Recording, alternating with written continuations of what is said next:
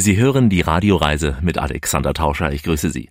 Diesmal geht es auf eine Reise von Agadir nach Malaga, auf eine Tour durch Marokko und Spanien. Wir reisen im Schnelldurchgang durch eines der Maghreb-Länder und halten uns etwas länger in Marrakesch und Agadir auf. Außerdem reden wir über die blühenden Rosen in der Wüste und besondere Nächte unter dem Sternenhimmel einer Wüste. Von Marokko machen wir uns über die Straße von Gibraltar auf nach Malaga, also nach Andalusien. Das war ja die Region in Spanien, die am längsten unter islamischer Herrschaft stand, also eine kleine kulturelle Brücke heute von Afrika nach Europa werden Sie erleben. Wir reden über Malaga als neues Trendziel, was sich hier in den letzten Jahren alles so getan hat, aber gleich starten wir in der arabischen Welt mit diesem netten Mann hier. مرحبا بكم تستمعون الآن لحلقة راديو رايزل مع ألكسندر تاوشا Marhaba und äh, freuen Sie sich auf Weisheiten wie diese hier. Besser das Gurgeln eines Kameles als die Gebete eines Fisches. In diesem Sinn viel Spaß heute. Das ist die Radioreise, die Sie zu neuen Horizonten bringt und damit Reiselust wecken soll. Im Studio Alexander Tauscher, willkommen hier bei uns in dieser Show. Diesmal eine Tour von Marokko nach Spanien, eine Reise von Agadir bis Malaga, eine Reise von Afrika bis Europa. Den größten Teil der Zeit verbringen wir in Afrika, im Königreich Marokko, eines der sogenannten Maghreb-Länder ganz im Nordwesten von Afrika. Die Straße von Gibraltar, die wir später noch überqueren werden, sie trennt Marokko von Spanien und damit auch Afrika von Europa. Marokko ist seit dem Jahr 1956 unabhängig, nennt sich konstitutionelle Monarchie, also der König hat da noch einiges zu sagen. Uns begleitet heute ein Araber auf dem Weg durch Marokko.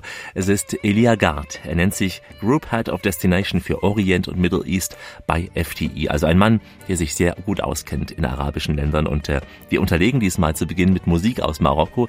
Musik, die später unter dem Einfluss des Islams in Andalusien auch gespielt worden ist. Denn es ist ja heute auch der Bogen, den wir zwischen den Kulturen spannen wollen. Bei uns wird Marokko auch unter anderem als Insel von Afrika. Wieso Insel?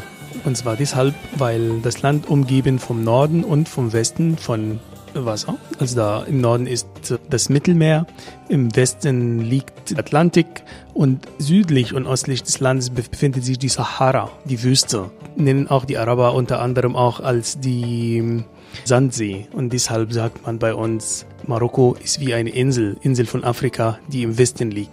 Das Wort Marokko heißt übrigens in der arabischen Sprache Maghreb und Maghreb, das heißt auch westlich, also der westliche Staat. Eine Insel umgeben von Wasser, deshalb spielt natürlich die Küste eine große Rolle für Marokko.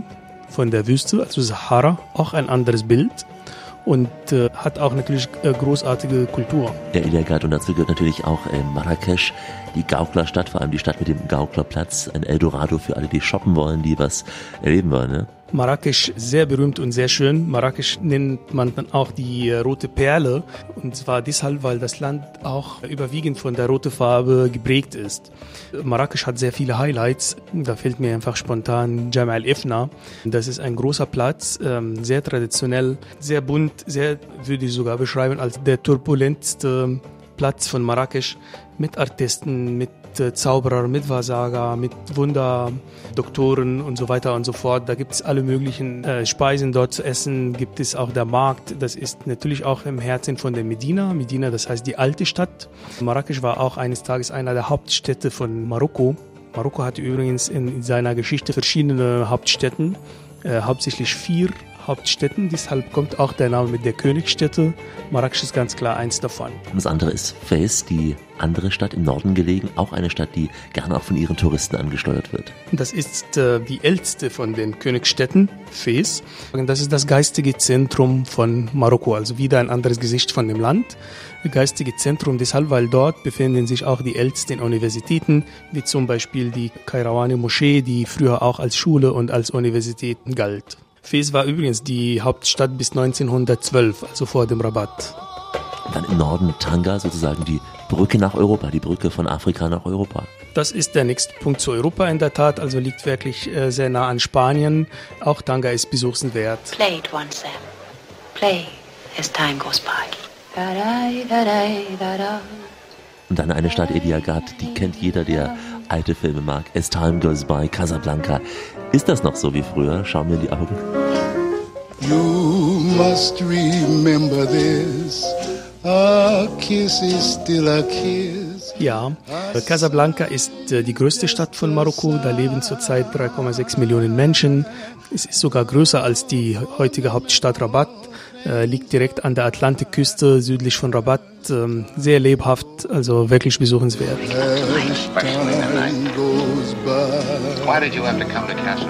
Und äh, außer den jetzt genannten Städten, welche würden Sie noch empfehlen? Also noch zwei würde ich empfehlen, die gehören auch zu der Königsstätte waren auch Hauptstadt von Marokko. Einmal die Meknas, das ist ähm, die Stadt aus meiner Sicht mit den schönsten Zugs in Marokko, also mit den schönsten Märkten. Das liegt in äh, den landwirtschaftlichsten, reichesten Gebiet Marokko, also da ist es eher die Landschaft sehr grün, also wieder nochmal ein anderes Gesicht und eine andere Farbe von dem Land zu sehen.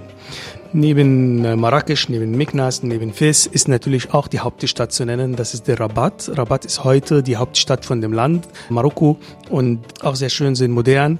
Und generell in Marokko kann man sagen, jede von der Königstädte hat eine andere Farbe. Marrakesch ist eher rot geprägt. Dann sieht man auch bei den anderen Hauptstädten, dass die eine Stadt ist äh, sehr grün geprägt, die andere ist sehr grün, gelb, blau und weiß. Ein Gespräch mit Elia Gart. Und damit sind wir bei den Städten, die die Touristen auf jeden Fall anziehen. Die Königsstädte in Marokko. Und da darf natürlich Marrakesch nicht fehlen. Wir laufen gleich durch die Stadt der Gaukler. Die Radioreise heute in Marokko und Spanien und ich möchte jede Etappe mit einer Weisheit oder auch einem Gedicht aus dem jeweiligen Land beenden. Also beginnen wir in Marokko. Da heißt es so schön im Marokkanischen, der Mensch ohne Schulbildung gleicht dem Jagdhund ohne Dressur. Naja, wir tun etwas für Ihre Bildung in puncto Reise gleich in der nächsten Etappe. Heute sagen wir Marhaban, denn wir sind in der arabischen Welt. Willkommen in Marokko mit der Radioreise von Alexander Tauscher. Wir sind in Marokko ein Land, das vieles verbindet. Kilometerlange Strände, tolle Wellness-Hotels, historische Städte und Lifestyle-Metropolen auch wie Marrakesch. Den Reiz von Marrakesch, den machen sicher die vielen engen, pulsierenden Gassen aus, auch der große Zug und äh, nicht zuletzt acht UNESCO-Welterbestätten. Marrakesch wurde ein Zuhause auch für viele Architekten und Künstler, aber natürlich auch für die vielen Handwerker. Und so richtig gute alte Handwerkskunst, die erlebt man heute noch in den engen Gassen der Altstadt. Durch diese engen Gassen von Marrakesch führt uns nun unser Guide. Es ist äh, Jamal Ben Musa und wir tauchen damit ein in den Orient mit der ja auch musikalischen Mischung aus äh, Tradition und Moderne.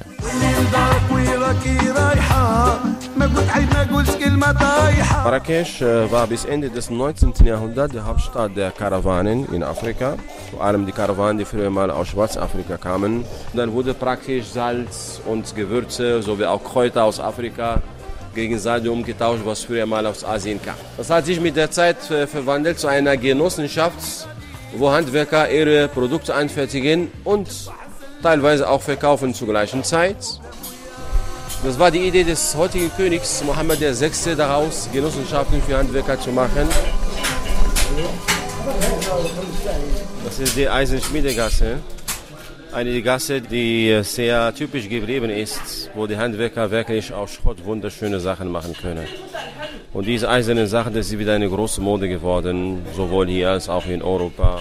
Wie Tische aus Eisen, Betten aus Eisen, Stühle aus Eisen. So, die Altstadt von Marrakesch zählt 380.000 Menschen und mindestens 200.000 Menschen davon leben direkt von der Handwerkarbeit. Wir laufen durch Marrakesch. Eine Gasse, die führt hier zur nächsten und äh, endet dann irgendwo auf dem großen Bazar. Und meistens hat man ja bis dahin schon alles gekauft, weil äh, viele der Händler in den Gassen sehr, sehr temperamentvoll da ihre Sachen verkaufen, das auch sehr gut wissen und vor allem auch die Schwächen europäischer Touristen da ausnutzen können. Vor allem die Gewürzhändler, ja. Ich sah hier riesige Stiegen voller bunter Gewürze. Die Verkäufer stehen auf so einer Art Anhöhe und sehen dann so von oben nach unten und ähm, sie sehen auch sehr genau, wenn ein Tourist unentschlossen schaut, dann ist das die beste Beute eben für so einen Händler. Na, wir gönnen's ihnen auch. Wenn Sie Glück haben, dann können Sie hier in diesen engen Gassen auch einige Promis treffen. Filmstars wie zum Beispiel Angelina Jolie oder Brad Pitt, die lieben die Atmosphäre dieser quirligen Sucks, genauso wie Katharina Zeta-Jones oder auch Michael Douglas.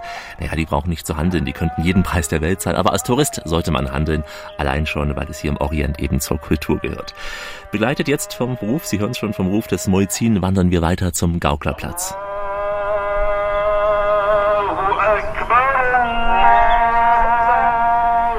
Wir sind jetzt mittendrin in den Sucks, wo hunderte von Geschäften gibt. Und äh, es ist meistens so, wenn Sie in einem Geschäft reingehen und Sie finden nicht, was Sie brauchen, Der geht nebenan bei seinen Nachbarn, bringt ihnen die Ware und verkauft es ihnen. Wenn es um Geld verdienen geht, die helfen sich gegenseitig, sonst sind die große Konkurrenten. Handeln muss man, das ist eigentlich äh, in allen arabischen, islamischen Ländern der Fall. Eigentlich, wie man handelt, wenn man sagt 100 Dirham, geht man 50 Dirham, das heißt die Hälfte, und geht man 10% höher und dann muss man dann hart bleiben.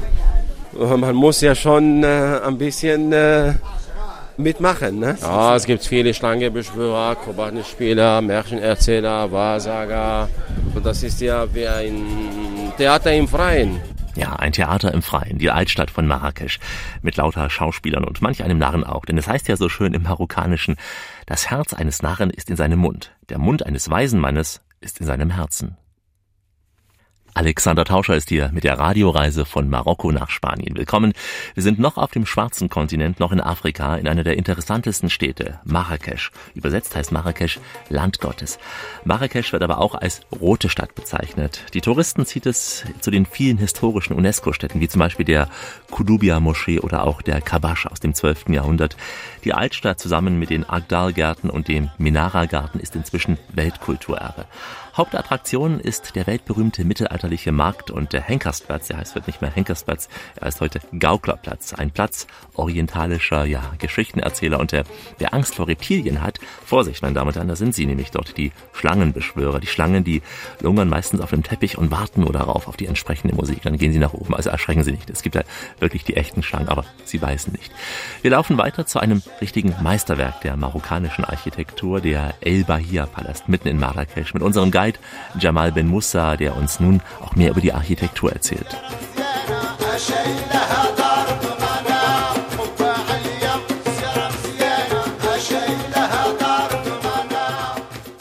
Bei uns in Marokko, es wird nie in die Höhe gebaut. Es wird eher in die Breite und in die Länge gebaut als in die Höhe. Bei uns findet man nie Fenster, die nach draußen schauen. Das ist gegen Kälte und gegen Hitze gedacht.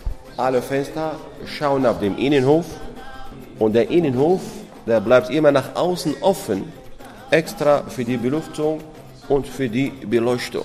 Natürlich, die Decken, die sind alle so schön verziert, wie Sie jetzt sehen, und die haben fast die gleiche Form.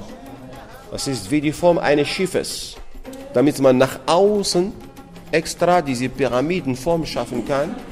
Die wird immer geschichtet mit grünen Ziegeln. Grün, das ist die Farbe des Friedens im Islam. Darum alle öffentliche Gebäude, Staatsgebäude, die haben grüne Ziegel. Paläste, Moscheen, Verwaltungen.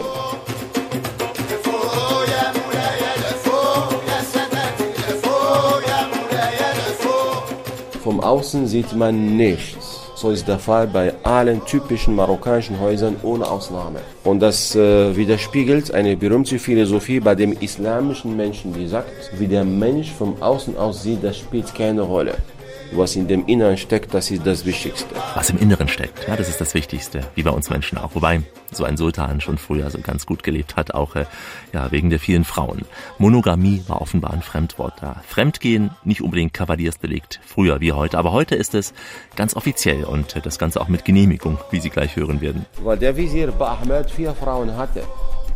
Jede Frau hat ihr eigenes Zimmer gehabt.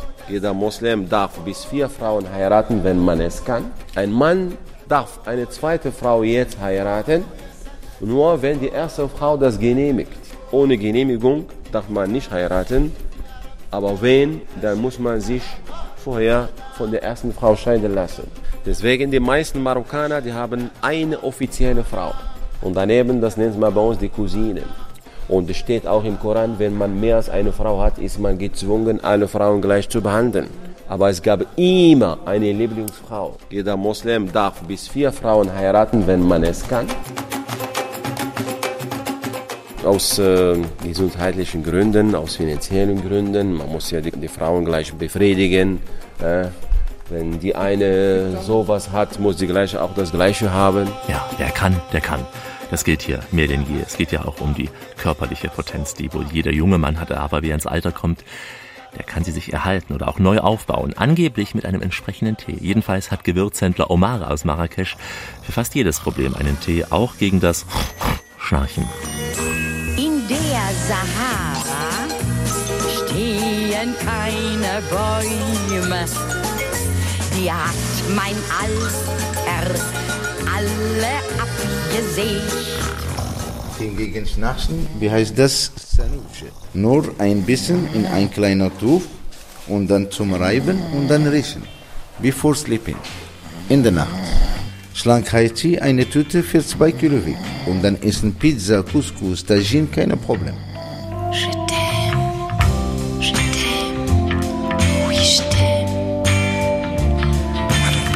Aphrodisiak, das ist eine Wurzel, wie heißt das Ginseng? Zwei Wurzelkuchen mit heißem Wasser trinken, Rambazamba. Ah, da stöhnen Sie. Keine Angst, äh, wir bleiben jugendfrei, auch wenn der Teehändler mit diesem Potenztee Rambazamba verspricht. Halten wir es lieber mit dieser Weisheit aus Marokko. Eine Frau mit schönen Füßen braucht ihr Gesicht nicht zu verdecken. In Farbe und Stereo, garantiert aus der Anstalt, mit privat geprüfter Qualität. Das ist die Radioreise mit Alexander Tauscher. Ich sage Tarhib. Willkommen in der Wüste von Marokko. Diese Wüste, ja, sie gilt als eine der schönsten der Welt, wobei es ja mehrere Wüsten sind. Es sind Wüsten mit ausgedehnten Dünen. Oft reist man auf Straßen über diesen großen Atlas dahin. Und äh, die Wüste, die ist natürlich trocken, meistens auch staubig, aber sie kann auch farbig werden. Einmal im Jahr, nämlich wenn der Winter vorbei ist und es noch etwas Wasser gibt, dann erblühen im Valle des Roses, im Südosten des Landes Marokko, tausende sogenannte Damaszenerrosen. Dann wird eben diese Wüste zu einer farbenfrohen Oase. Und äh, selbst wer nicht in die Wüste fährt, der kann diese Rosen erleben. Und zwar in Form des bekannten Rosenöls, bei Massagen zum Beispiel auch oder in der sogenannten Berbermassage mit schwarzer Seife, Wüstensandwickel und auch noch eine Lotion aus Atlasmilch. Klingt orientalisch, aber das würde ich auf jeden Fall versuchen, wenn ich vor Ort wäre. Denn wo bekommen Sie schon bei uns so eine Berbermassage? Ich hatte schon mal so etwas ähnliches in Kambodscha, da war es die Khmer-Massage. Auch das ein ganz besonderes Erlebnis. Kommen wir zurück in die Wüste, ins Tal der Rosen jetzt mit Elia Garden.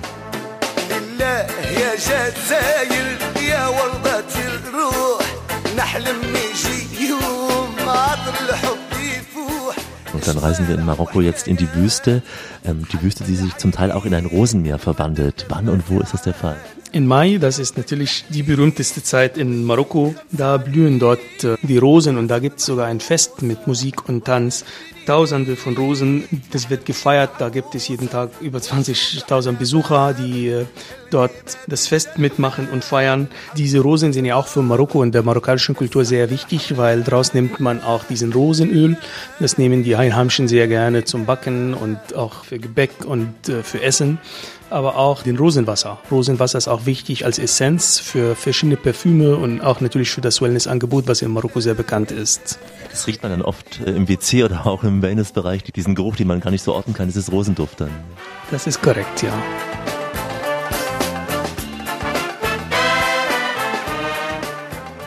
Welcher Reise kann man so etwas erleben, diesen Frühling der Rosen in der Wüste? Zum Beispiel auch im Rahmen einer Rundreise über die Wüste. Sehr oft gibt es auch dieses Programm Zauber der Sahara, wo man innerhalb von fünf Nächte, also in sechs Tage, kann man äh, durch die Wüste fahren.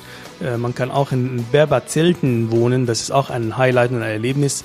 Marokko, sagt man zwar, ist ein arabisches Land, aber eigentlich sind über 80 Prozent der Bevölkerung Berber. Das sind die Einheimischen in Marokko. Die haben auch ihre eigene Kultur und dort in der Wüste kann man natürlich auch sehr viel erleben, unter anderem auch sehr viele Oasen mitten in der Wüste. Also man ist wirklich an manchen Orten umgeben von der weißen Farbe und dann kommt man einer Oase, wo plötzlich alles so grün ausschaut. Also der Farbenkontrast ist bei dieser Reise natürlich sehr groß. Was erlebt man bei dieser Reise Zauber der Sahara dann abends? Also ist es dann so mit tanzenden Derwischen, mit äh, Gauklermusik oder einfach nur sehr still dann auch in so einem Camp? Wie muss man sich das vorstellen? Mit folklorische Tanze, mit einheimischer Musik äh, ist ein Highlight. Bei dieser Tour besucht man ja auch unterschiedliche Oasenstädte. Unter anderem finde ich ein Highlight ist der Besuch von der Stadt Ouarzazate. Diese Stadt hat eine sehr gute Infrastruktur und äh, nennt man auch in dem Volksmunde dort die Filmstadt von Ouarzazate, weil dort gibt es Kulissen, da wurden ja auch viele bekannte Filme äh, gedreht dort, auch der Jesus-Film zum Beispiel oder der Medicus, der wurde auch dort gedreht und das alles kann man ja dort auch erleben.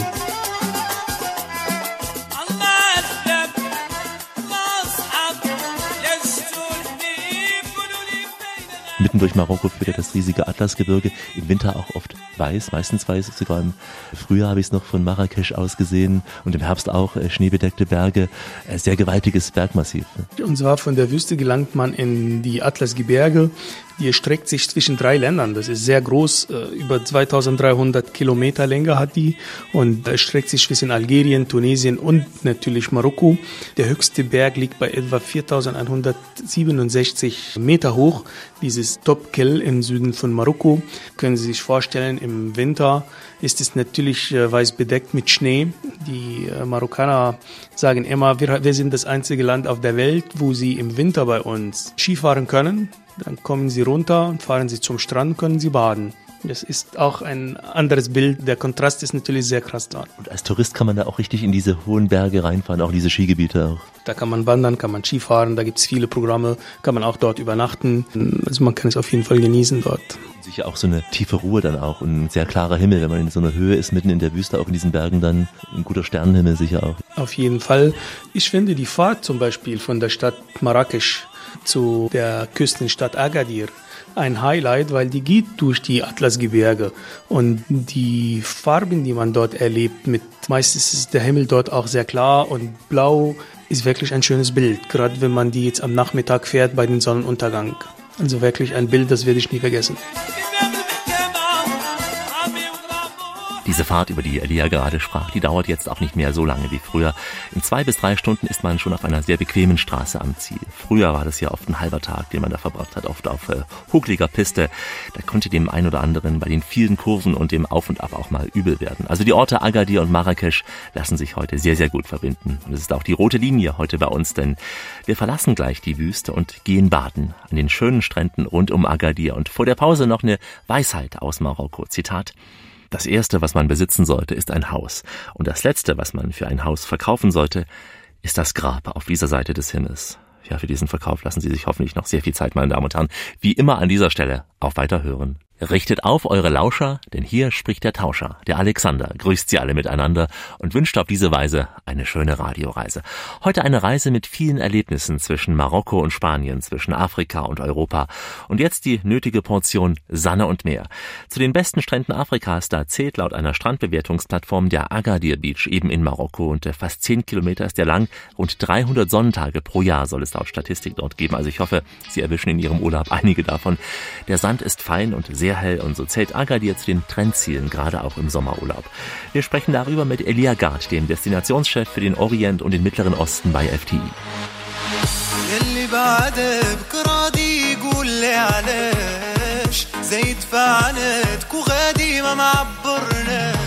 Agadir, der große Badeort in Marokko an der Atlantikküste. Im Prinzip vis-à-vis -vis der Kanaren, vis-à-vis -vis von Fuerteventura, auch sehr schöne lange Sandstrände, vielleicht sogar vom Klima noch etwas angenehmer als Fuerteventura.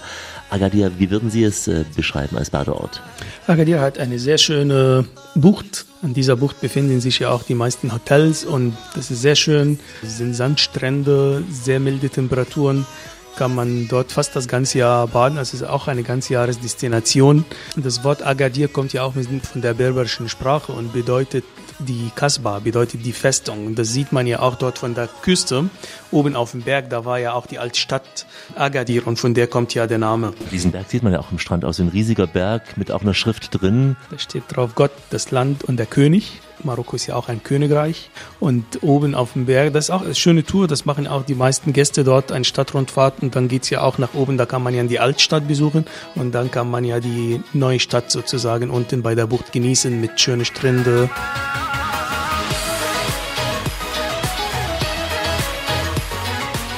Was ich besonders toll finde bei dieser Bucht, äh, es gibt dort eine Fußgängerzone und die ist offen. Das heißt, äh, ich kann dort ja auch schlendern die ganze Bucht durch und äh, muss nicht unbedingt nur an meinem Hotelstrand bleiben, sondern ich kann ja auch abends schlendern, spazieren gehen und habe natürlich mehr vom Strand und von der ganzen Küste.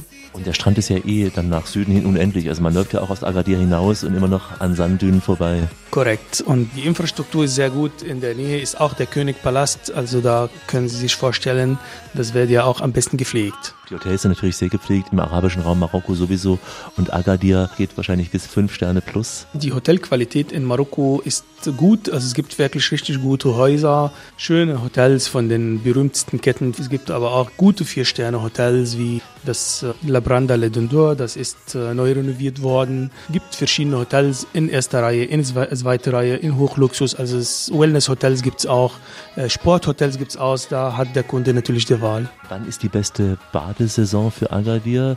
Im ganzen Jahr kann man sicher nicht baden, aber wann würden Sie empfehlen, den reinen Sonnentouristen zum Baden zu kommen? Ich würde sagen, ab März bis November ist es die beste Reisezeit zum Baden, wobei für Europäer tagesüber, auch im Winter, selbst im Dezember und im Januar ist es kein Problem zu baden. Da hat man tagesüber Wassertemperaturen von 23 Grad.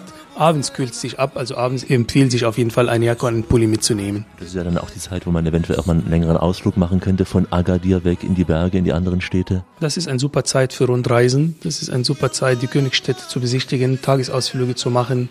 Von Agadir aus hat man die Möglichkeit, die Stadt Marrakesch zu besichtigen oder in den Norden zu fahren, zum Beispiel nach Sawira, die bunte blaue Künstlerstadt äh, mit den alten Medina, mit den schönsten Stränden, auch insbesondere für die Kitesurfer, weil dort der Wind stärker ist als in Agadir, also wirklich ein Paradies für ähm, Wassersportler.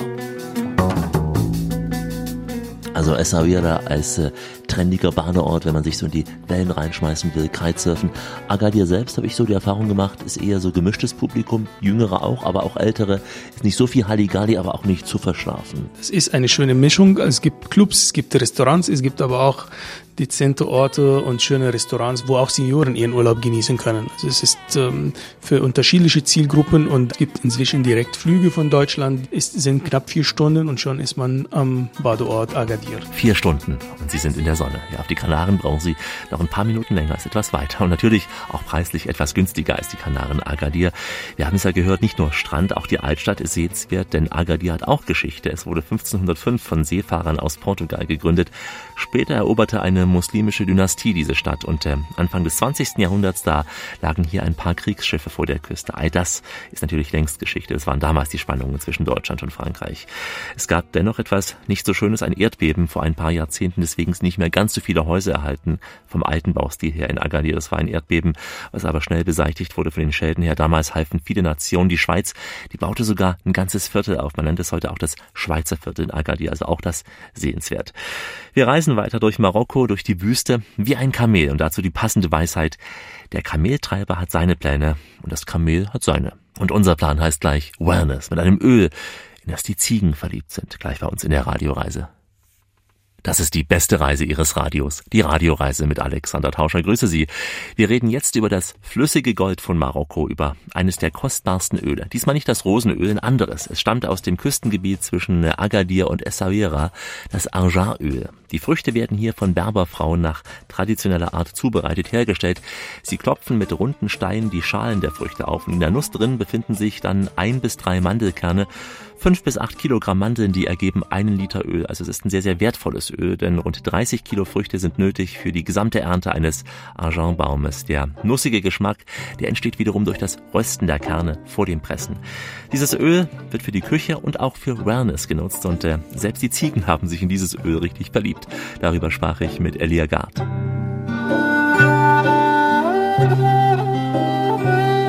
Dann kommen wir jetzt zum Thema Wellness in Marokko. Da gibt es ein ganz besonderes Öl, Arjanöl. Ja, Arjanöl kommt ja von den Arjanbaum und Arjanbäume wachsen nur in Marokko und da gibt es dafür ja ein sehr bekanntes Bild, verbindet man dann sofort mit Marokko von diesen Ziegen, wie sie auf diesen Baum steigen zum Knabbern. Davon nehmen die Einheimischen die Früchte und machen das äh, zu Hause zu dem Arjanöl. Das nutzen sie zum Kochen, besonders für den Salat. Also es ist so in etwa wie den Olivenöl sollte man nicht erhitzen, also ist eher für den Salat und Vorspeisen. Aber man nimmt davon auch den Arjanöl für die Massagen und für die well unter verschiedene Wellnessangebote. Nicht nur den Ziegen gefällt es, die haben es erkannt und steigen zuhauf auf die Bäume. Auch die Menschen mögen das also in Massagen und in der Kulinarik einzigartig in beidem. Definitiv. Sie sind sehr, sehr beliebt. Und das gibt es in Marokko fast überall zu kaufen, in den großen Zentren, bei den Bazaren. Ich besonders finde ich toll, die zu kaufen bei der Kooperative. Das sind Projekte vom Staat, die unterstützen damit die Hausfrauen, die produzieren das zu Hause sehr manuell, wie früher in den alten Zeiten. Das kann man dort erleben, kann man das dort ja auch kaufen. Daraus machen sie aber auch sehr professionelle Massageöl, verschiedene Creme und so weiter und so fort. In meinem letzten Besuch habe ich sogar ein Aftershave von Arganöl gekauft. Also riecht schön und äh, tut die Haut gut. Also erfrischend auch für die Haut, ja. Sehr gut, ja.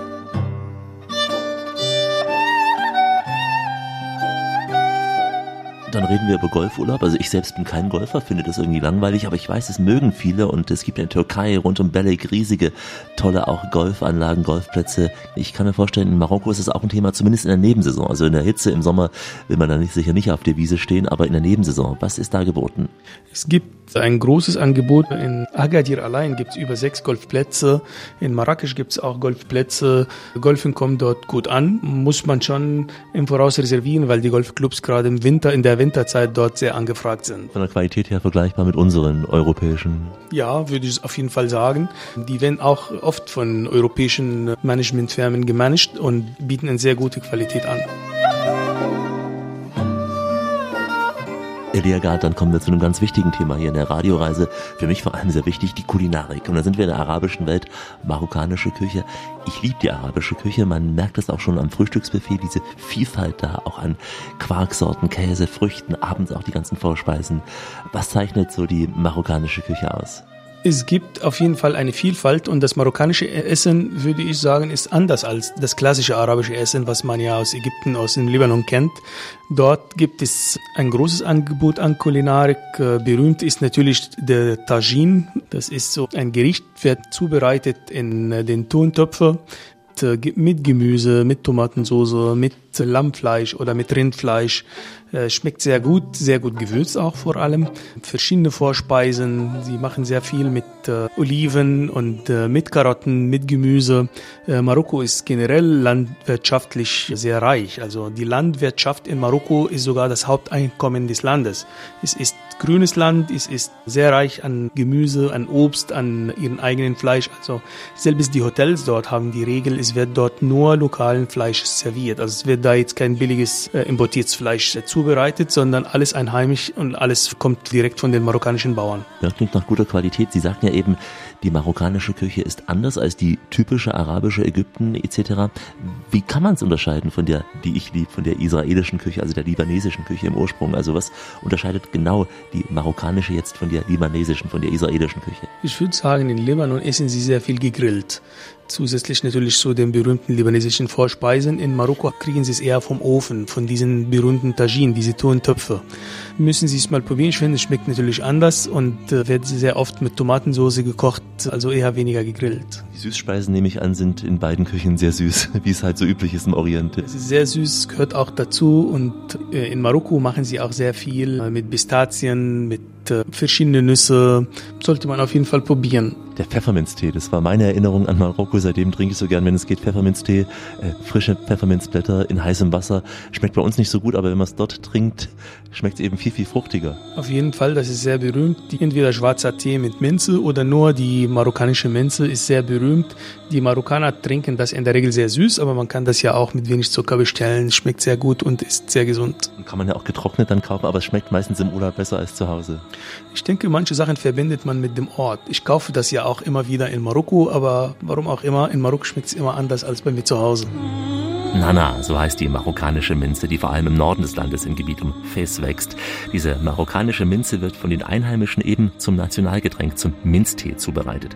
Sie bekommen den Tee getrocknet auf jedem guten Markt, aber seien Sie nicht enttäuscht, denn es schmeckt zu Hause meistens nicht wie im Urlaub. Hat ja auch Elia gerade schon eingeräumt. Es ist ein anderes Feeling im Urlaub eben. Vielleicht liegt es ja auch am Wasser und am Klima und sonst was.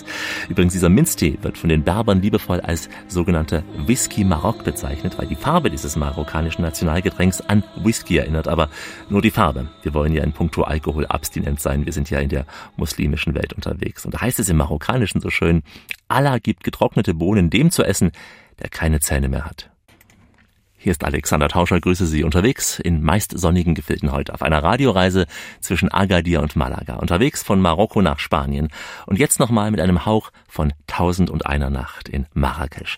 Dieses Tausend und eine Nacht, das können Sie abends auf dem berühmten Gauklerplatz erleben und natürlich auch in einigen der Luxushotels dort, ob nun das Royal Mansour, was ja aber das Schönste sein soll, oder auch das La Mamunia, auch sehr schön. Beides Traumhäuser, muss man sagen. Das La Mamunia entworfen vom Stararchitekten Jacques Garcia.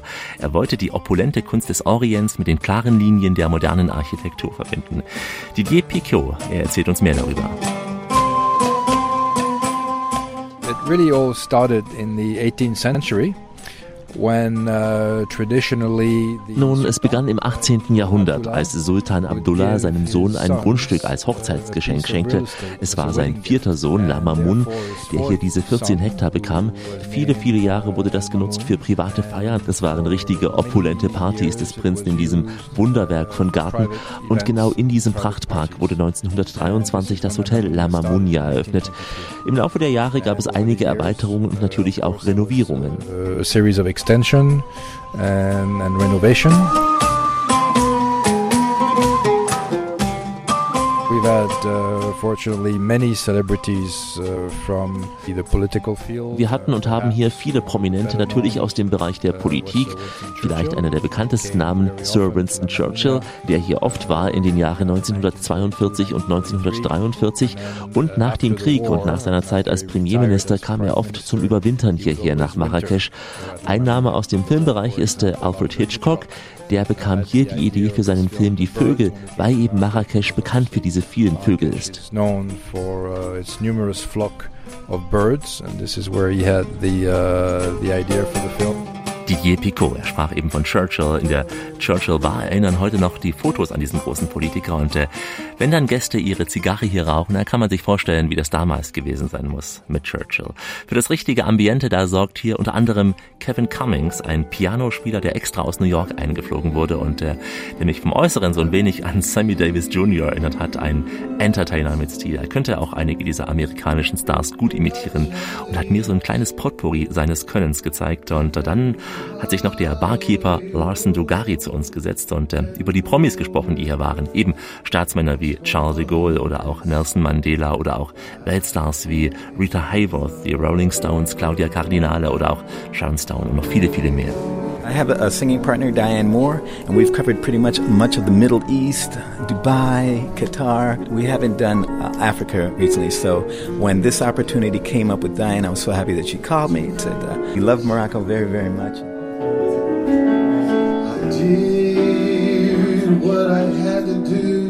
Hello, everyone. We're so, so glad to be here at the Churchill Bar, and I have some great guests here. I'm uh, happy to see them, and everyone's having a great time. Unforgettable, lonely, or far. Bar Churchill ist der älteste Bar in Marrakesch. Winston Churchill, wenn er hat er seinen Winterurlaub in Marrakesch. Äh, immer, er kam zu der Mamonia und äh, er malte Bilder und er sitzt in, in unserer Bar für, für Aperitif und man hat mich gesagt, dass äh, er trinkt Champagne. And forevermore. Bei diesem Klang, vor dieser Kulisse mag man sich gut vorstellen, wie Churchill hier einst so seine Zigarre ganz genüsslich geraucht hat. Aber Sie müssen nicht ganz so nobel wohnen in Marrakesch, wenn Sie nicht mögen und es sich auch nicht leisten können. Ein besonderes Erlebnis sind auch die Riads. Große, schöne Gästehäuser im feudalen Stil. Sie liegen zum Teil auch direkt in der Altstadt und da wohnt man dann wirklich mitten in Marrakesch, während eben diese noblen Hotels meistens durch größere Mauern auch vom richtigen marokkanischen Marrakesch-Alltag eben getrennt sind. Aber wir beenden mal unseren Ausflug nach Marrakesch, egal wo Sie sind, mit dem tollen marokkanischen Vorspeisenbuffet. Die Kellnerin Madame Foussia, die macht uns den Mund jetzt wässrig. das ist Herren von Hammel, Tomaten mit Zwiebeln und Petersilie. Das ist Morübe, das ist Zucchini. Das ist Tomaten mit Grünpfeffer und Olivenöl. Und das ist äh, Tomaten mit Zucker und Zimt. Das ist Gurke mit Mandeln und Zucker. Das ist Kürbis, grüne Oliven und schwarzen Oliven. Das ist Leber von Kalb mit Oliven. Und das ist Eierflause mit Tomaten, Tomaten mit Grünpfeffer kocht grüne und rote Pfeffer. Das ist äh, Pastilla Wazania. Das ist mit Hühnchen äh, Mandeln und Honig. Das ist serviert mit äh, Couscous und später äh, von Nachtisch es gibt äh, das Pastilla, das Pastilla mit mit äh, Mandeln und äh, Milch. Ach, klingt das lecker. Und wie heißt es so schön in Marokko? Zitat, eine Handvoll Couscous ist besser als Mekka und all sein Staub. Mittendrin statt nur dabei die Radioreise mit Alexander Tauscher. Heute auf einer Reise von Afrika nach Europa, von Marokko nach Spanien.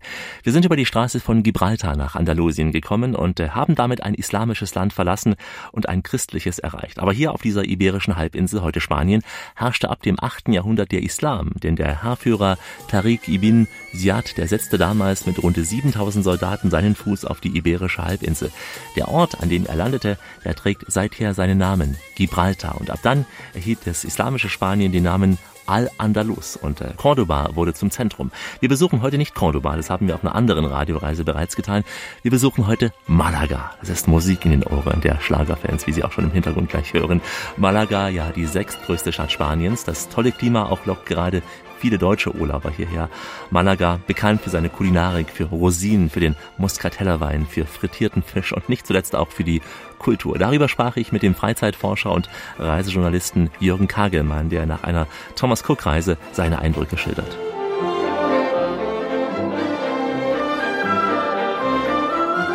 Die Radioreise im Gespräch mit dem Journalisten und Freizeitforscher Jürgen Kagelmann. Jürgen, du bist ja ein Spanien-Freund, auch ein Spanien-Kenner, muss man sagen. Du kennst Malaga, früher auch heute, warst jetzt wieder dort gewesen.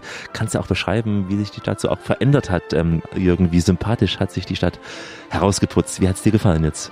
Ja, ich war also sehr überrascht. Das war also ungefähr das fünfte Mal oder so, dass ich in Malaga gewesen bin, nach einer längeren Pause. Und ich war überrascht, wie sich die Stadt rausgemacht hat. Die haben also eine rege Bautätigkeit gehabt. Die haben auch alles sehr modernisiert. Die haben viele interessante Dinge gemacht, die man sonst nicht unbedingt in Spanien kennt. Also ein größeres Netz von Fahrradwegen und so weiter. Und außerdem ist die Stadt halt unter verschiedenen Bedingungen jetzt interessant geworden für Touristen. Sie war es ja schon immer. In letzter Zeit vor allen Dingen für Kreuzfahrttouristen. Da muss man dran denken, dass eben Malaga mittlerweile der zweitwichtigste, zweitgrößte Kreuzfahrt-Anlandehafen in Spanien ist. Also sehr wichtig eigentlich. Und die Leute fahren gerne mit ihrem Schiff dahin und gehen dann kurz mal an Land. Hat sich auch herausgeputzt im Sinne der Fassaden? Ist es heller geworden, freundlicher, angenehmer? Also äh, gerade der, der Innenstadtbereich, den hatte ich noch als sehr viel dumpfer und äh, ja normaler und so uninteressanter in Erinnerung. Und der ist jetzt richtig lebendig geworden und sprüht sozusagen vor Lebenslust. Hat mir sehr gut gefallen. Wo die Sonne schöner scheint, wenn der Tag erwacht, wo uns zwei das Glück vereint. Malaga, wir kennen all diesen Schlager, Cindy und Bert war es, aus diesem Espanja-Walzer, wenn die Rosen erblühen in Malaga, war ja so das musikalische, kann man sagen, Werbelied auch für diese Stadt. Äh, man denkt automatisch eben an Sonne und Wärme. Das Klima, wie hast du es erlebt und wie ist es generell in Malaga? Nicht nur im Sommer warm, auch im Winter mild? Was du so alles für, für Lieder kennst. Ich bin doch ein Fan von diesen alten Schlagern, du kennst es auch. Äh, ja.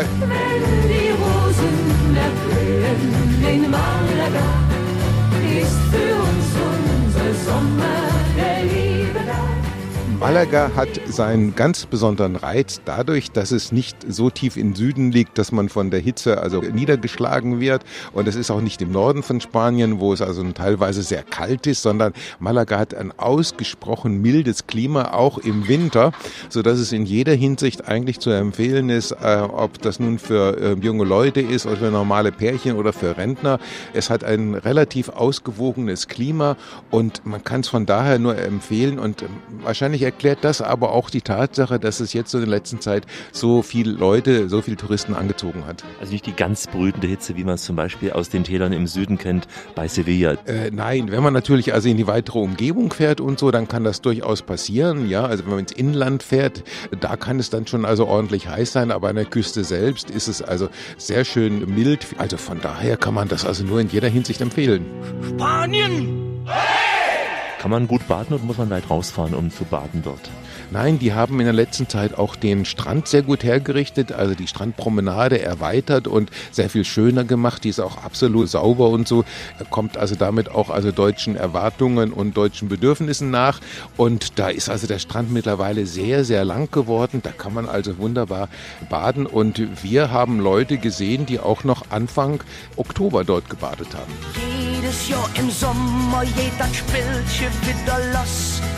Mit Sack und pack nach Spanien, weil es da ja nicht viel kost.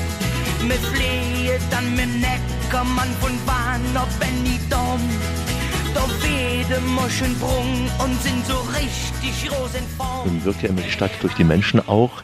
Äh, Wie sympathisch sind dir die Menschen in Malaga begegnet? Wie sagt man zu den Menschen in Malaga? Die Malaganesen oder was sagt man da? Malagenias würde ich mal. Malagenia, ah, aus dem alten Schlager. Malagenias, Malagenios Gibt es auch, ja, von Katharina. Valente, Malagenia, ich glaube. Ja, äh, Malaga, Stadt am blauen Meer, zu dir hin zieht es mich so sehr. Die Menschen, wir haben sie nur als angenehm erlebt. Sie sind also nicht so, so hektisch, betriebsam wie etwa in Katalonien, in Barcelona oder so, wo die Menschen also sehr arbeitsam sind, sehr deutsch, sagt man auch, sehr preußisch. Und sie sind aber auch nicht so spanisch wie in, in Madrid oder so, wo sie also sehr stolz, vor allen Dingen auf sich selbst, auf ihre Stadt sind.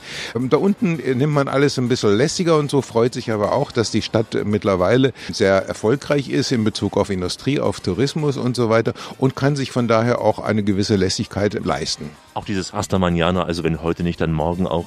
Das ist natürlich nach wie vor vorhanden und wenn man darüber hinaus die Lebenslust genießen will, dann muss man nur am Abend in die Innenstadt in eine von den wichtigen Tapasbuden gehen, wo es also hervorragendes zu essen gibt und wo die Leute also dann stundenlang sitzen und sich einander erzählen und singen und so etwas. Also das kommt einem schon noch sehr authentisch vor und hat wirklich Spaß gemacht, also dabei zu sein. Ja, es hat ihm Spaß gemacht, dabei zu sein im Nachtleben von Malaga. Er hat einiges an Wein dort getrunken, Jürgen, aber er hat sich doch gut an die Abende in Andalusien erinnern können, denn wie sagt ein schönes spanisches Sprichwort, Zitat, Erinnerung ist wie eine falsche Freundin. Wenn man sie am meisten braucht, lässt sie einen im Stich. Die Radioreise mit Alexander Tauscher geht schon langsam in die Schlussetappe. Heute eine Tour von Agadir nach Malaga, eine Reise von der Atlantikküste zur Mittelmeerküste. Agadir und Malaga, zwei Orte für den Strandurlaub, aber noch viel, viel mehr ist in beiden Orten möglich. Malaga liegt umrahmt von den Gebirgen der Sierra de Mijas und Montes de Malaga, direkt an der Küste auch. Zwar ist die Uferpromenade ziemlich verbaut und teilweise liegt ja auch ein Betonklotz am nächsten, aber trotzdem geht von hier aus ein sehr, sehr schönes südländisches äh, Flair aus. Der Charme ist beeindruckend. Der Freizeitforscher Jürgen Kakelmann hat diese Region für uns, für die Radioreise besucht und ähm, er berichtet uns über dieses pralle Leben, das da tobt wirklich, über fantastisch ausgebaute Fahrradwege und auch Trimmlichtstationen, wenn man.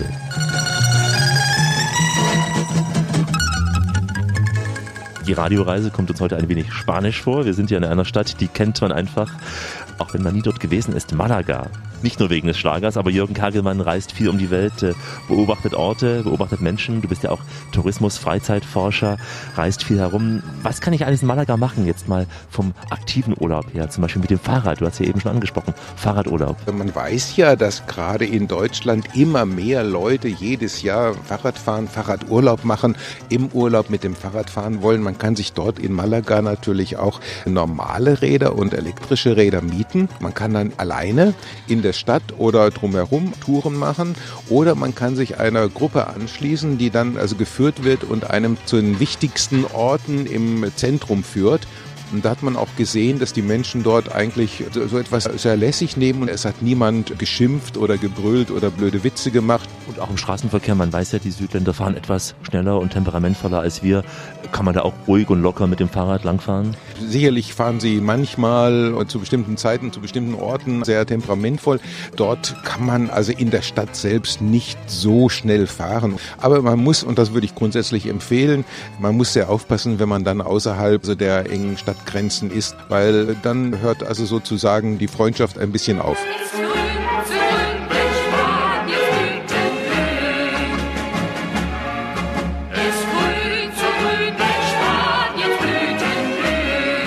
Kommen wir mal zum Kulturellen.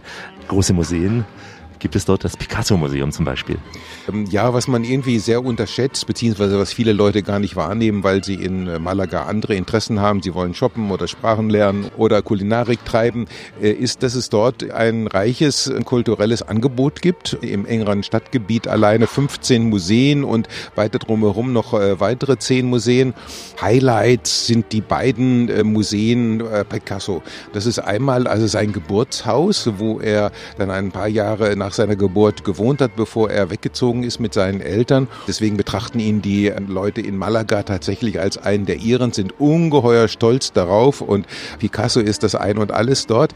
Und neben dem Geburtshaus, wo man auch einige äh, Werke von ihm sieht, äh, gibt es halt das Museum. Das ist ein kleines Museum in einem historischen Gebäude untergebracht, sehr charmant, hat also nicht diesen äh, Charakter der ganz großen Museen, wo man also dann nach äh, zwei Sälen einschläft, sondern es ist also ein kleines Museum mit ausgesuchten Sachen, die Erben von Picasso zur Verfügung gestellt haben, zum Teil geschenkt, zum Teil geliehen. Und dort sieht man eben ganz raffiniert gemacht aus jeder der wichtigen und großen Schaffensperioden von Picasso ein, zwei Beispiele. Kann man auch also den Leuten empfehlen, die sagen wir mal und nicht so den ganz großen Anspruch an Museen haben und die nicht jede Gemäldegalerie sonst anschauen würden. Ne? So ist es, so ist es. Muss man auch einfach sagen, es gibt ja auch viele, die also absolut langweilig sind, also den Schnarchfaktor 10 haben oder die einfach so groß sind, dass man sie nicht bewältigen kann und hinterher unzufrieden ist. Ich sag mal zum Beispiel der Prado in, in Madrid hat natürlich die tollsten Sachen, aber das kann man gar nicht so würdigen und gar nicht schaffen.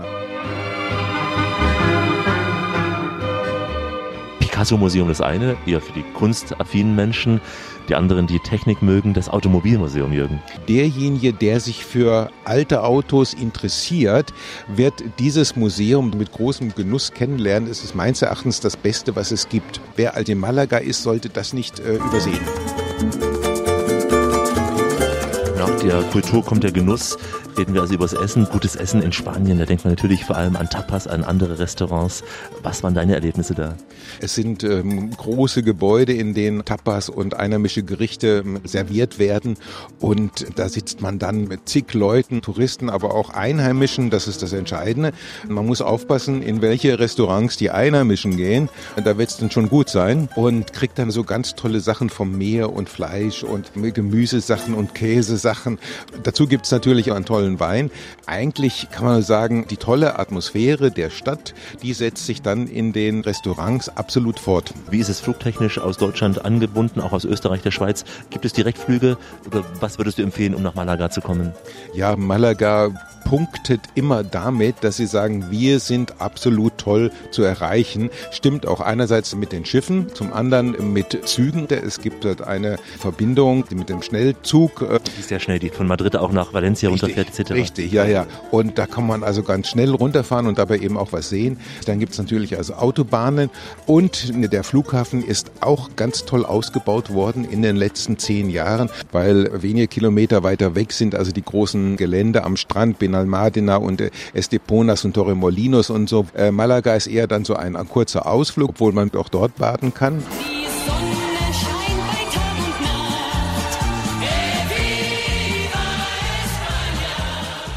Also nicht der klassische Badeurlaub, aber wenn ich über einen Veranstalter gehen will, nach Malaga fliegen will, was kannst du da empfehlen? Ja, traditionellerweise ist das natürlich Neckermann, heute aufgegangen in Thomas Cook, bei denen auch diese Gegend um äh, Malaga und äh, Costa del Sol vor, ich glaube, 50 Jahren eines der ersten Gebiete war, das sie überhaupt in ihre Kataloge aufgenommen haben. Das hat also sogar eine gewisse historische Bedeutung für den wichtigsten aller deutschen Touristikanbieter. Riesengroße Häuser, Hotels, Hotels jeder Klasse, sodass also jeder seinem Geldbeutel gemäß dort unten einen Urlaub machen kann. Jürgen Kagelmann, nun kommt man ja in Malaga ganz sicher auch mit Englisch und hier und da auch mit Deutsch weiter, aber noch schöner ist es ja, sich ein wenig mit seinen Gastgebern zu befreunden. Jürgen, man kann ja auch versuchen, im Urlaub das äh, Gute mit dem Nützlichen zu verbinden. Und da, wo man ist, versuchen auch die Sprache der Einheimischen ein wenig zu lernen. Thema Sprachreisen. Was ist da in Malaga möglich?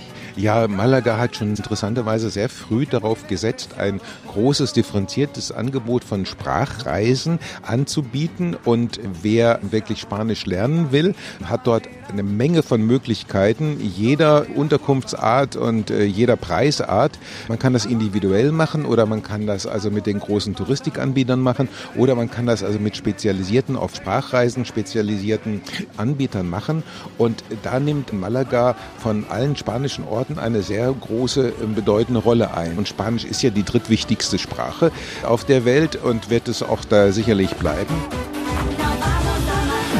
Der einzige Haken bei dieser Sache ist, dass viele jüngere Leute, die nach äh, dem Abitur oder zwischen dem Studium dort runterfahren und Sprachreisen machen, dass die dann irgendwann also beschließen, weniger die Sprache kennenzulernen, als vielmehr die Bodegas und äh, die Tapas-Restaurants in Malaga selbst. Solange Sie am Ende wenigstens Si Senor sagen können. ja, ja, oder La Cuenta die Rechnung, ja. Casablanca, ja.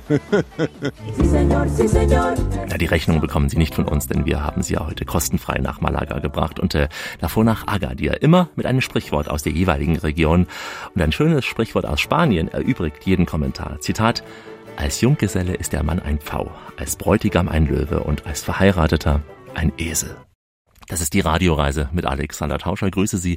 Nach einer so langen Reise von Agadir bis Malaga, da tanken wir jetzt noch etwas Kraft bei einem Kurzurlaub, der nicht so weit weg führt. Wir sind im Hotel Post am See am Aachensee in Pertisau vor der Kulisse von Rofan und Karwendel. Also wirklich sehr, sehr malerisch. Also mitten in den Alpen. Etwas Wellness nach dieser langen, anstrengenden Tour. Und dazu lädt uns nun Stefan Kobinger ein, der Hotelchef. Wir sind ja am Aachensee, dem größten See in Tirol, auch Tiroler Meer genannt. Ein See, der gerade auch im Sommer ideal ist, auch zum Baden hier. Ja, der Aachensee ist als größter See Tirols ein relativ frisches Gewässer, aber an manchen Sommertagen durch seine Frische ein wunderbarer Ausgleich für einen heißen Sommertag und die vielen Badestege rund um den Aachensee und auch vor dem Hotel Post am See laden ein auf einen Sprung ins kühle Nass. Es wird nie ganz warm, aber auch nicht zu eiskalt beim Baden. Ja, also Temperaturrekorde, das ist eine Sache anderer Seen, aber es ist natürlich das ganze Jahr über in bester Temperatur. Der Aachensee friert im Winter manchmal, aber selten zu. Dafür im Sommer eben ist er halbwegs kühl immer. Und man kann sehr viel Wassersport treiben auf dem See auch. Für Wassersportler ist der Aachensee ein ideales Gewässer, einfach durch die Lage zwischen den Bergen. Er wird oft auch als die Düse Tirols bezeichnet. Und Segler, Surfer, Kiteboarder, aber auch Taucher finden hier allerbeste Bedingungen, um ihrem Sport nachzugehen. Wir haben ja gleich hier in der Nähe Ihres Hauses das Steinölmuseum. Tiroler Steinöl, was ganz Besonderes. Was hat es damit auf sich? Ja, das Steinöl ist ein Überbleibsel aus der Urzeit, ist vor über 100 Jahren von einer Pertisauer Familie entdeckt worden, also das Vorkommen des Steinöls. Und man hat es in den vergangenen Jahrzehnten durch den Abbau und immer wieder durch ein Verfeinern der Produktion zu einem ganz bedeutenden und ganz besonders erfolgreichen Wellness- und Gesundheitsprodukt weiterentwickelt. Der Steinöl ist ganz besonders empfehlenswert, wenn man mit den Gelenken zu tun hat, bei rheumatischen Beschwerden. Und man verwendet es sehr oft in Form einer Salbe, in einer Creme oder eben auch als Steinölbad. Das heißt, es wärmt die Gelenke auf gewissermaßen? Es wärmt die Gelenke auf, aber äh, durch einen besonderen Schwefelgehalt ist es einfach sehr entzündungshemmend und bewirkt also bei Gelenkschmerzen eine effektive Linderung. Das nutzen Sie hier auch im Haus? Ja, wir im Haus verwenden das in Form eben von Bädern in erster Linie, wo man zu zweit im Kaiserbad, so wird das meistens verwendet, zu zweit in einer großen Bronzewanne sitzt und das Steinöl wirkt auf den Körper ein in einem Gläschen Sekt. Das fördert noch zusätzlich die Entspannung, wirkt auch das Badevergnügen und im Anschluss erwarten dann eine Ruhepause im Haferstroh-Himmelbett. Das klingt gut. Und dann erwartet einen das Abendessen. Und da habe ich gestern äh, Gäste getroffen, die schon sagten, sie fahren seit 30 Jahren hierher und sie lieben vor allem in den letzten Jahren den Patisseur so sehr wegen der Süßspeisen. Ja, kulinarische Highlights gehören natürlich zu einem entspannenden Urlaub genauso dazu. Dem einen mögen Hauptspeisen oder konsistentere Produkte mehr zusagen, aber natürlich gibt es auch die Freunde der Süßspeisen. Da geht es ja auch um das Auge, das mit ist.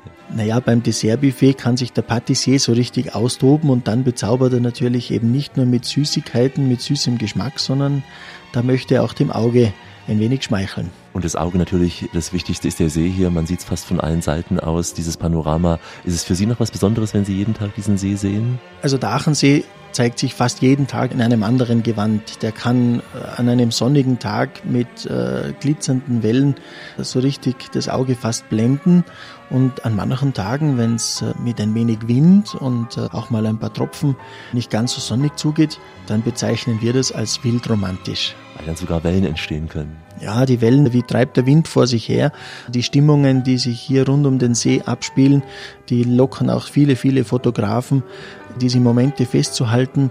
Und wir bekommen das immer wieder, sei es jetzt halt im Internet, auf den sozialen Medien. Wir sehen immer wieder Bilder, bekommen das auch zugeschickt. Und auch sogar an diesen Bildern denken wir uns oft, wie glücklich wir uns eigentlich schätzen können, hier wohnen zu dürfen. Vom Saunabereich zum Beispiel schaut man direkt durch die Panoramascheibe aufs Wasser hinaus und der Blick aufs kühl nass, während man drinnen in der, in der Hitze schwitzt, das ist ein Gegensatz, der macht ganz besonders urlaubsfein. Gespräch mit Stefan Krobinger. Die wohltuende Sauna im Hotel Post am See, der Blick auf den Aachensee, ja, das war die nötige Entspannung am Ende einer aufregenden Radioreise mit Alexander Tauscher. Das ist die Radioreise mit Alexander Tauscher heute auf dem Weg von Agadir nach Malaga. Am Ende mit einer großen Portion Wellness und zwar Wellness aus der Traube. An was denken Sie da? An Wein, ja klar, Traubensaft, vergorener, mehr oder weniger. Aber es kann auch anders sein. Wir reden jetzt über Trauben als Creme und Lotion, über Vinobel Cosmetics und reisen damit in die wunderschöne Weinregion an die südsteirische Weinstraße und sprechen darüber mit Luise Köfer, der Chefin von Vinobel.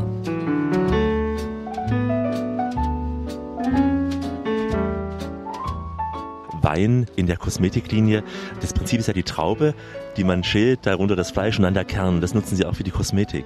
Also unser Hauptwirkstoff ist die Schale von Traubenkern, äh, wo wir auch als antioxidativer Wirkstoff verwenden. Auch das Resveratrol aus den Blättern von der Traube sozusagen als Bodyguard für die Haut, als Anti-Aging-Substanz und das Traubenkernöl als hochwertiges kaltgepresstes Öl, was natürlich speziell für die trockene Haut sehr gut ist. Sie stammen ja aus den wunderschönen Weinbergen der südsteirischen Weinstraße. Von wo genau beziehen Sie die Weintrauben? Aus dem Sausalgebiet. Also wir nehmen hauptsächlich das Sausal, weil hier sehr hohe Lagen sind, also sehr steile Lagen und mit einem eigenen Schiefergestein. Und wir versuchen aus diesem Erdreich, aus diesem Rebstock auch die Energie in den Wirkstoffen hineinzubringen. Deswegen verwenden wir nur aus dieser Region auch die Rohstoffe. Man weiß ja, der Wein ist fantastisch von der südsteirischen Weinstraße. Wie wirkt es jetzt auf der Haut zum Beispiel, so eine Creme? Welchen Unterschied gibt es zu konventionellen Produkten? Wir haben hier natürlich durch diese hochwertigen Polyphenole einen Hautschutz gegeben. Auch die Gefäße werden sehr im Positiven unterstützt durch diese Rohstoffe und die Haut durch die Stammzellen, was wir auch gewinnen aus diesem Rebstock, haben einfach einen eigenen Schutz. Also die eigene Hautstammzelle wird geschützt. Das gibt es auch für die Haare als Conditioner. Auch da nimmt man ja gewöhnlich den industriellen allen. Wie wirkt das Haar dann? Bei Ihnen sieht man sehr schöne Haare. Wirkt es bei allen so? Ja, auf alle Fälle. Es ist einfach eine Umstellungsphase, weil wir verwenden ja keine Silikone. Das heißt, in der ersten Woche, wenn ich mir die Haare zwei oder dreimal wasche, werde ich eher eine Trockenheit verspüren. Aber sobald diese Silikonsubstanz aus den Haaren ist, werden die Haare sehr schön, sehr glänzend und wunderschön und das macht natürlich auch das Traubenkernöl. Wie kommt es an? Sie haben es ja auch in Hotels, auch in anderen Regionen. Wie wird das genutzt bisher? Hauptsächlich in den Spa-Ressorts, also als Treatment. Wir leben ja richtig die Vinotherapie und dazu gibt es dann die Produkte auch für zu Hause, dass ich mir auch zu Hause ein Ritual mit meinem Mann oder mit meinem Lebensglücksmensch zum Beispiel gönnen kann. Auch wenn man abstinent ist gegenüber Alkohol, man kann ja sicher sein, es kommt kein Alkohol durch die Haut durch. Auf alle Fälle, es kommt kein Alkohol durch, aber wir setzen jetzt erstmalig auch wirklich Wein ein. Wir haben eine Rotweinmaske. Dieser Rotwein, speziell der Pinot Noir, was wir da einsetzen, hat hochwertige Tannine, was natürlich auch für die Haut sehr gesund sind. Aber keine Angst, man wird davon nicht alkoholisiert, wenn man eine Rotweinmaske aufträgt. Dann kann ich die Alterung etwas aufhalten. Genau, genau. Also dieser Aging-Prozess kann man sehr gut damit stoppen gerade durch diese Antioxidantien, aber auch natürlich durch diese hochwertigen Wirkstoffe wie Resveratrol oder auch das Traubenkernöl. Wenn Sie also Ihre Alterung aufhalten wollen, wenn Sie es nötig haben, dann denken Sie an die Traube in der Creme oder im Öl. Aber auch für die Herren der Schöpfung soll es gesund sein, haben wir gehört. Wir sprachen mit Luise Köfer, die Chefin von Vinobel, hier in der Radioreise mit Alexander Tauscher. Damit sind wir am Ende einer Radioreise mit vielen Stationen. Wenn Sie unterwegs vom Weg abgekommen sind, weil Sie vielleicht ja noch auf dem Sud von Marrakesch hängen geblieben sind, beim Teppich oder auch beim Gewürzhändler oder noch in den Wellen am Strand von Agadir toben oder auch zu lange in der Bodega in Malaga rumgehangen sind, na dann können Sie diese Sendung wie immer auch als Podcast nachhören unter www.radioreise.de. Und nicht nur diese Sendung von Agadir nach Malaga, auch eine Sendung von Marrakesch nach Sharjah zum Beispiel oder auch eine Andalusien-Sendung zwischen Cordoba und Sevilla sowie auch Touren in alle Welt unter www.radioreise.de und überall dort, wo der moderne Mensch heute sonst noch unterwegs ist. Ich verabschiede mich in den Sprachen der Welt, die Sie in Agadir und Malaga hören und verstehen werden. Goodbye, au revoir, bis vidania, ciao. In Agadir sagt man Marsalam und in Malaga, na klar, adios. Adios, amigo, adios, goodbye. Hallo, mein Name ist Elia Gag. Sie hören die Radioreise mit Alexander Tauscher. Hallo, Jürgen Hagelmann, mein Name. Sie hören die Radioreise, äh, gemacht, moderiert und gesendet von Alexander Tauscher. Adios, amigo, sie war schön, die Zeit. Adios, lieber Jürgen. Und die letzte Weisheit dieser Reise aus Spanien, dem Endpunkt unserer Tour. Der Prophet gilt nichts im eigenen Land. Deswegen reise ich weiter um die Welt. Bleiben auch Sie schön reisefreudig, denn es gibt noch mindestens 1000 Orte in dieser Welt zu entdecken. In diesem Sinn, wie immer, bis bald.